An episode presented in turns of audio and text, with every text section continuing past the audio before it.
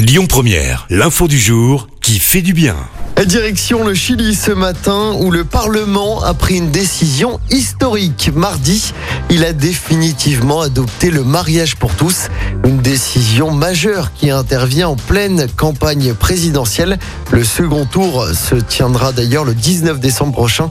Les couples homosexuels pouvaient jusqu'ici s'unir par un pacte d'union civile depuis 2015, un pacte qui permet d'obtenir les mêmes droits qu'un couple marié, mais donc sans la possibilité d'adoption et de filiation des enfants.